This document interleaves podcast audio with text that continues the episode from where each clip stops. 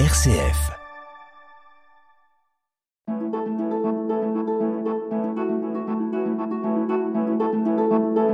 Itinéraire.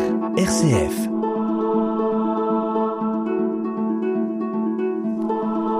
Bonjour à toutes et à tous et bienvenue pour euh, cet itinéraire, le premier de l'année 2022-2023 en provenance de nos studios de Blois. Un itinéraire qui est le parcours d'une femme qui a opté il y a quelques mois pour un, un, changement radical de sa vie professionnelle, une sorte de reconversion dont elle nous parlera tout à l'heure, une reconversion sans doute liée à une, une, attitude de résilience, pour employer un terme cher à, à Boris Cyrulnik.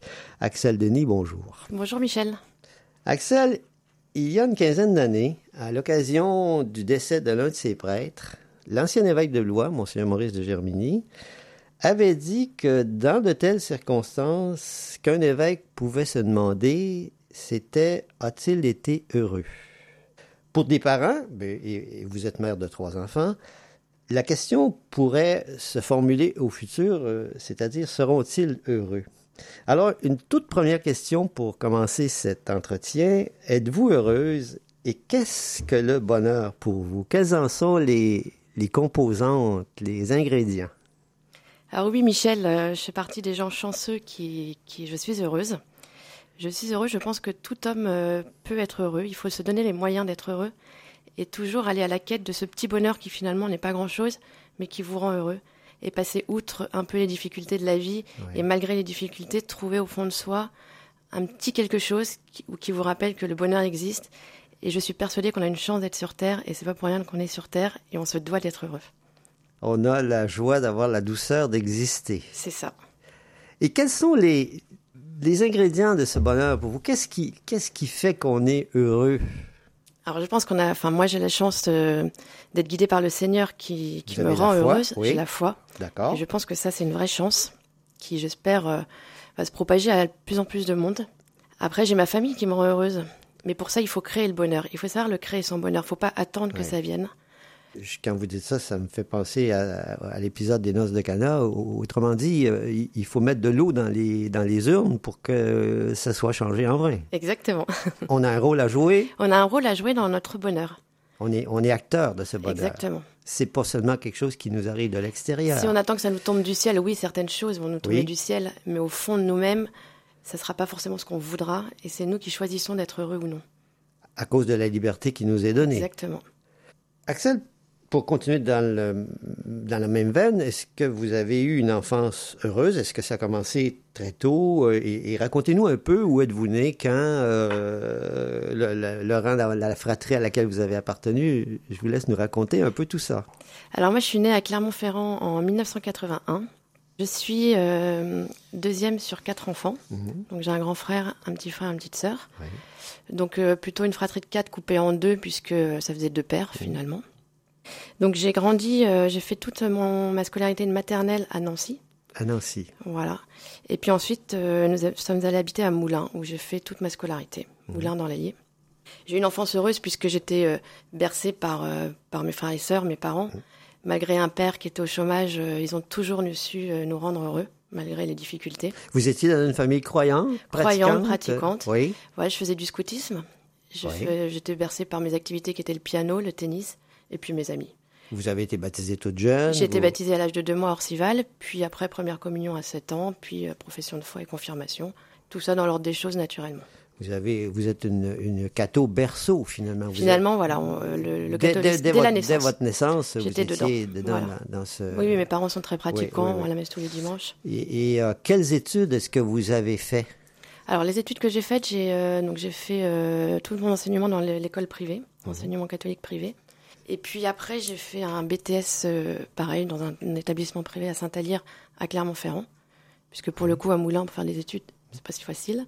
Et après, euh, je voulais pas faire d'école de commerce, donc j'ai bifurqué sur un UP euh, management et gestion des entreprises, toujours à Clermont-Ferrand. La gestion des, entreprises, c'était, c'était votre, votre orientation de fond, ça?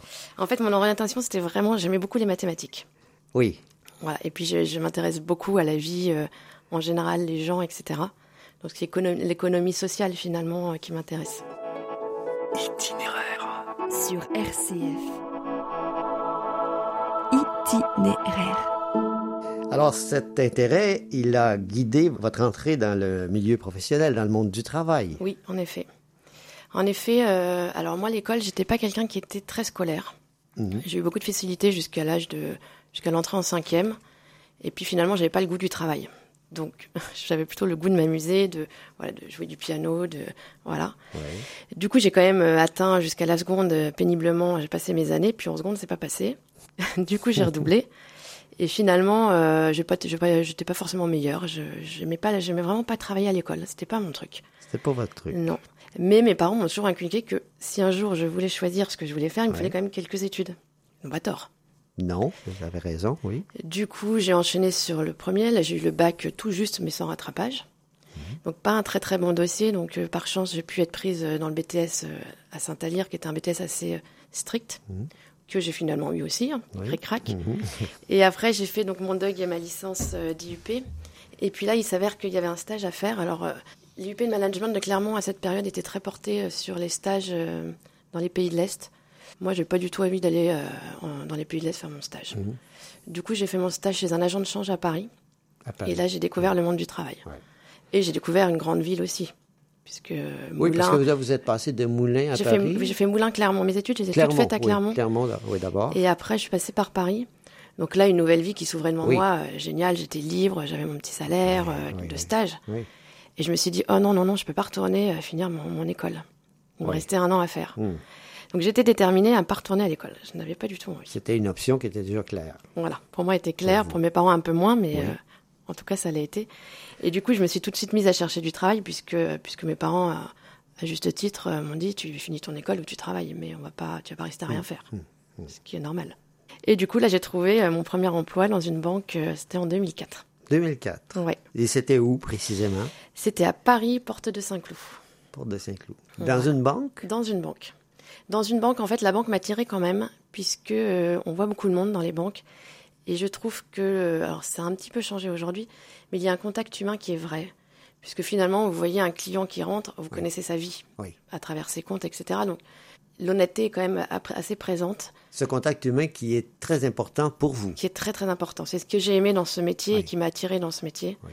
Après, il y avait quand même la notion des maths euh, qui était encore présente. Oui. Mais vraiment, ce, ce rôle humain et cette, euh, un échange franc me plaisait Hmm. entre les gens. J'imagine que vous étiez à la caisse, vous étiez caissière. J'ai commencé au guichet, voilà. Je voulais Oui, vraiment faire toutes les étapes. Oui. euh, parce que j'aurais pu commencer un peu plus haut, mais j'aurais pas du tout envie. Puis je m'en sentais pas les capacités Mmh. tout de suite, puisque j'étais jeune. Oui. Donc j'ai commencé au guichet, en effet, en 2004, euh, où, euh, où, voilà, les six premiers mois se sont super bien passés. Enfin, j'étais à l'aise, etc.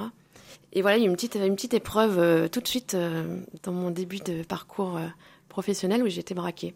Ah, vous avez été victime d'un braquage. Oui, en juillet 2004. Je me rappelle encore, vers 10 heures du matin. Une expérience traumatisante. qui alors, au départ ne l'a pas été tant que ça. A été plus dans les années qui ont suivi, euh, plus depuis dix ans où j'ai mes enfants, où les, je me rappelle un petit peu plus, où ça m'effraie un petit peu plus. Les conséquences se Les font conséquences encore sont- ressentir aujourd'hui. Voilà, oui. Mais sur le coup, vous n'aviez pas réalisé à quel point c'était Alors, sur le coup, en fait, c'était il y un événement troublant. Non, puis il y a quelque chose qui est très très étonnant, c'est qu'on vous forme un petit peu à être braqué, Oui, puis on vous dit qu'il faudra réagir de telle sorte ou de telle sorte, oui. et finalement avec la peur, vous réagissez comme vous pouvez ou comme vous Oui. êtes. Oui, parce que j'imagine qu'il y avait un pistolet. il Alors ils sont arrivés avec un pistolet sur la... Ils m'ont mis le pistolet sur la tempe et il y avait personne puisqu'on était au mois de juillet, donc j'avais que le collègue dans leur bureau qui ont réussi à sortir mais qui n'avaient pas le droit. Donc euh, et après un, un second monsieur est arrivé, donc deuxième pistolet. Et c'est très étrange parce que j'ai menti. Euh, j'ai jamais menti de ma vie. Enfin, Vous avez menti. j'ai menti parce que je, ils voulaient absolument que j'aille au coffre. Et je Oui. sais que dans la salle des coffres, j'étais toute seule avec eux. Oui. Et impossible pour moi. Et dans ma tête, j'ai menti et j'ai tenu bon. Oui. Et ça, c'est assez étonnant. Ce, ce- Vous avez eu cette force, J'ai eu cette force de mentir qui n'est pas, instinct. qui Oui. n'est pas, qui n'est pas bien de mentir. Enfin, quelque chose qu'on en nous a pas euh, inculqué dans notre euh, éducation. Non, mais, Et j'ai eu cette force, et j'ai l'impression que c'est ça qui me sauvait, et je me sentais pas seule. Donc je pense que quand même, j'ai eu une petite prière quand même, entre temps, je, je, je- je pensais à Marie, Oui, en disant, euh, bon, c'est une blague, ça va bien se terminer. euh. En effet, ça s'est bien terminé, c'était pas une blague, mais ça s'est bien terminé. ça s'est bien terminé. Et je pense qu'en effet, je me sentais pas complètement seule, il y avait quelque chose.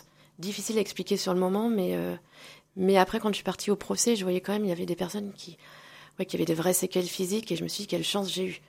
J'ai vécu une, une expérience qui, je pense, m'a- m'apporte dans la vie. Que je suis sûre que ça a des effets bénéfiques, d'autres négatifs, mais il faut arriver à les transformer pour apprendre de, ce- de cette expérience.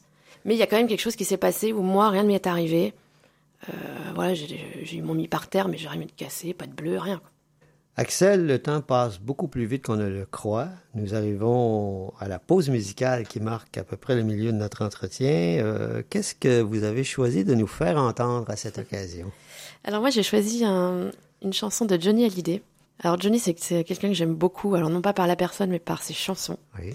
Et j'ai eu une vraie chance. euh, juste avant notre mariage, j'ai un client donc de la Société Générale qui m'a offert euh, le concert de Johnny au Stade de France. Ce concert où Johnny est Descend arrivé du du ciel. ciel. Et c'était absolument génial. Même mon mari qui aime pas Johnny était euh, subjugué. C'est un Et moment un extraordinaire moment. que vous n'avez pas oublié. Exactement.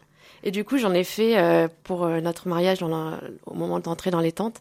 On a choisi la chanson de Johnny Hallyday, Allumer le feu, Ah. puisque voilà, ça nous évoquait plein de choses et qui s'est quand même concrétisé par une petite anecdote pendant le mariage où, où ma traîne de mariée a pris feu parce qu'il y avait des Ah petites bon? bougies par terre. Le feu s'est allumé. Le fait s'est vraiment allumé, Vraiment euh, allumé. pendant le mariage. Voilà. Eh bien, on écoute Johnny nous chanter Allumer le feu.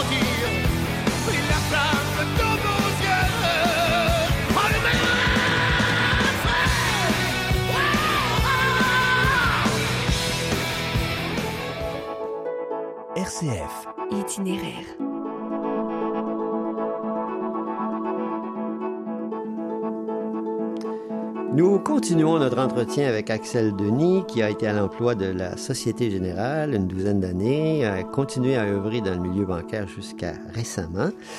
Euh, Axel, donc, vous avez continué à travailler, mais parallèlement à ceci, il y a eu la, la fondation d'une famille, parce que vous êtes mère de trois enfants. Quels ont été les grands moments de ce cheminement, Le cheminement de, de de, la... vo- de la construction de votre famille? Alors les grands moments, La en fait, rencontre de votre mari, j'ai rencontré- d'abord. Ouais, j'ai rencontré mon mari euh, Jean-Baptiste en 2008 et nous sommes mariés en 2009 euh, assez rapidement puisque finalement on a eu beaucoup beaucoup d'échanges euh, durant cette année. Moi, j'avais très peur de l'engagement euh, puisque vraiment c'est Ouais. quelque chose de sérieux. Et puis je voyais mes parents, le mariage est quelque chose d'important, de sérieux.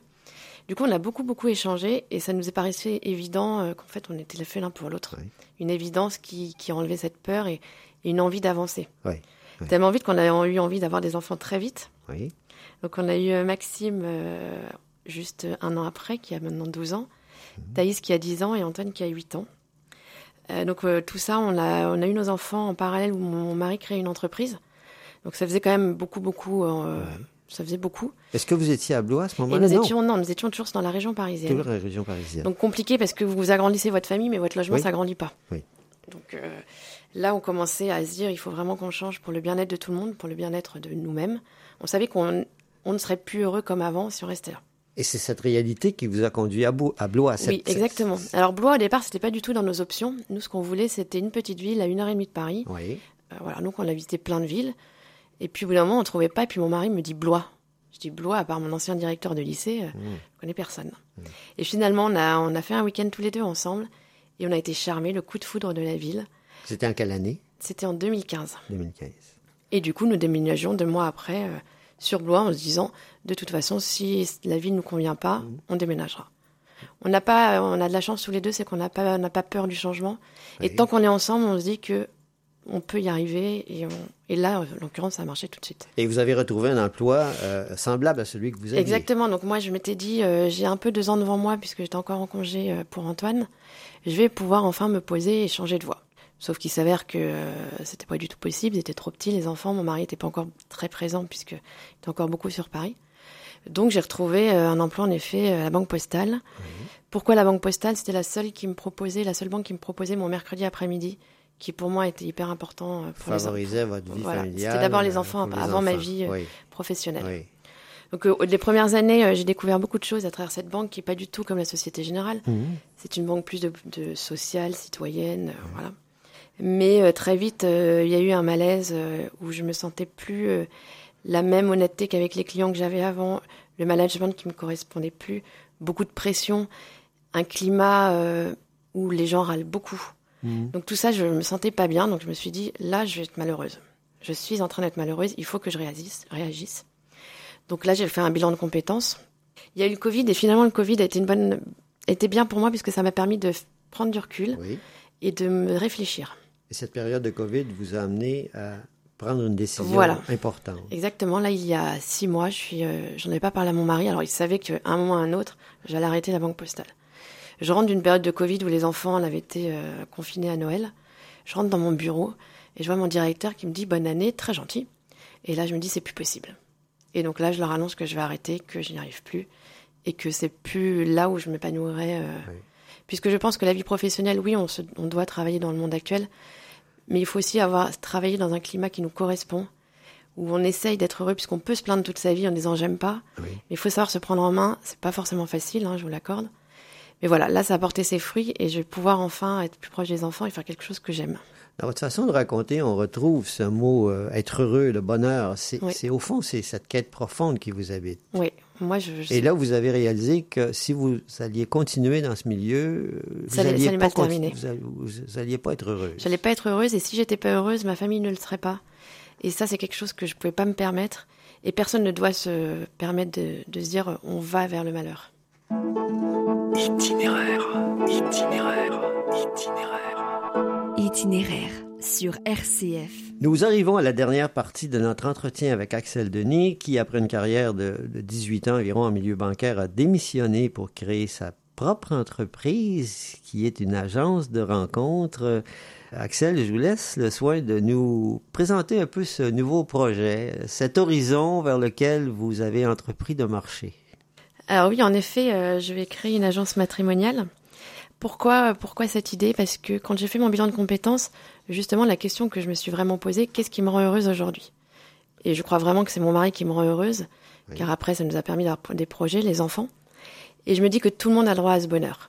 Euh, J'aimerais vraiment euh, créer ça et que les gens se rendent compte que je le fais par amour, parce que je trouve que être seul quand ce n'est pas un choix, je trouve ça très difficile. Euh, je, enfin voilà, c'est quelque chose qui est profond en moi, rendre les gens heureux pour qu'ils puissent affronter les, les bonheurs, le malheur euh, à deux. Ouais, à deux. C'est ce que vous poursuivez comme but en fondant cette, cette agence. Et avec cette agence, je me dis que je, re- je retrouve ce côté humain d'échange avec les gens. J'aime beaucoup échanger avec, Ouais. euh, avec les gens, c'est quelque chose qui m'apporte Oui. beaucoup. Euh, et je trouve que j'aurai toujours cet échange sincère, véritable. Et ça, c'est ma quête, c'est vraiment ma quête de la vie, c'est cette recherche-là. C'est une quête d'authenticité et de vérité Oui. que vous portez. Oui, Et en, et en faisant ce choix, vous, vous optez vers, vers ces, ces- Exactement. En fonction de ces valeurs qui vous habitent. oui, c'est ça. Aller vers ce qui est vrai. Aller vers ce qui est vrai, avoir des échanges vrais Ouais. et, euh, et partager le bonheur que je vis pour que plusieurs personnes puissent l'avoir, en fait, euh, Oui. sans crainte, sans peur, sans, en, en- en étant rassurés. Et au cours de, de cet été qui vient de passer, vous avez, vous avez voulu rendre vos enfants heureux en leur faisant vivre une expérience euh, un peu spéciale. Oui, crois. cet été, alors euh, c'est vrai qu'aller euh, au bord de la mer, c'est super sympa. C'est un peu classique. C'est le classique. Oui. Et en fait, ce classique, euh, au bout d'un moment, ça nous dépasse, le classique avec mon mari. Oui. On n'est pas toujours très classique. Et donc là, on s'est dit, on a envie de partager une expérience tous les cinq, dans la nature, sans écran, sans, sans rien qui nous rappelle nos devoirs. Mhm. Et du coup, nous avons fait Saint-Jacques-de-Compostelle, Saint-Jacques Avec de un âne. Et avec les enfants. avec les enfants et un âne. Et vous avez marché Et combien on a de temps marché, comme ça euh, on a fait en gros 100 km sur une semaine, Oui. donc à raison d'une moyenne de 15 km par jour. Et les enfants ont tenu le coup? Les enfants ont tenu le coup, alors parfois ça râle, parfois c'est eux qui nous poussent. Mais c'était, c'est vraiment une belle expérience qu'on va reproduire euh, l'année prochaine pour continuer euh, le chemin jusqu'à ce qu'on arrive au bout. Alors peut-être qu'on finira que avec mon mari, Oui. mais l'idée c'est d'arriver au bout euh, et de garder ce, ce côté authentique qui nous réunit tous les cinq. J'ai aussi l'idée ou l'impression qu'en faisant ce choix, vous, vous alliez vers cette, euh, cette réalité qu'il faut pas, pour vivre intensément, il faut pas figer sur place. Il faut aller plus Faut aller de l'avant. C'est un peu ça qui vous a incité à faire ce choix. C'est ça, il faut aller de l'avant, il faut avancer. Et malgré les difficultés, on avance.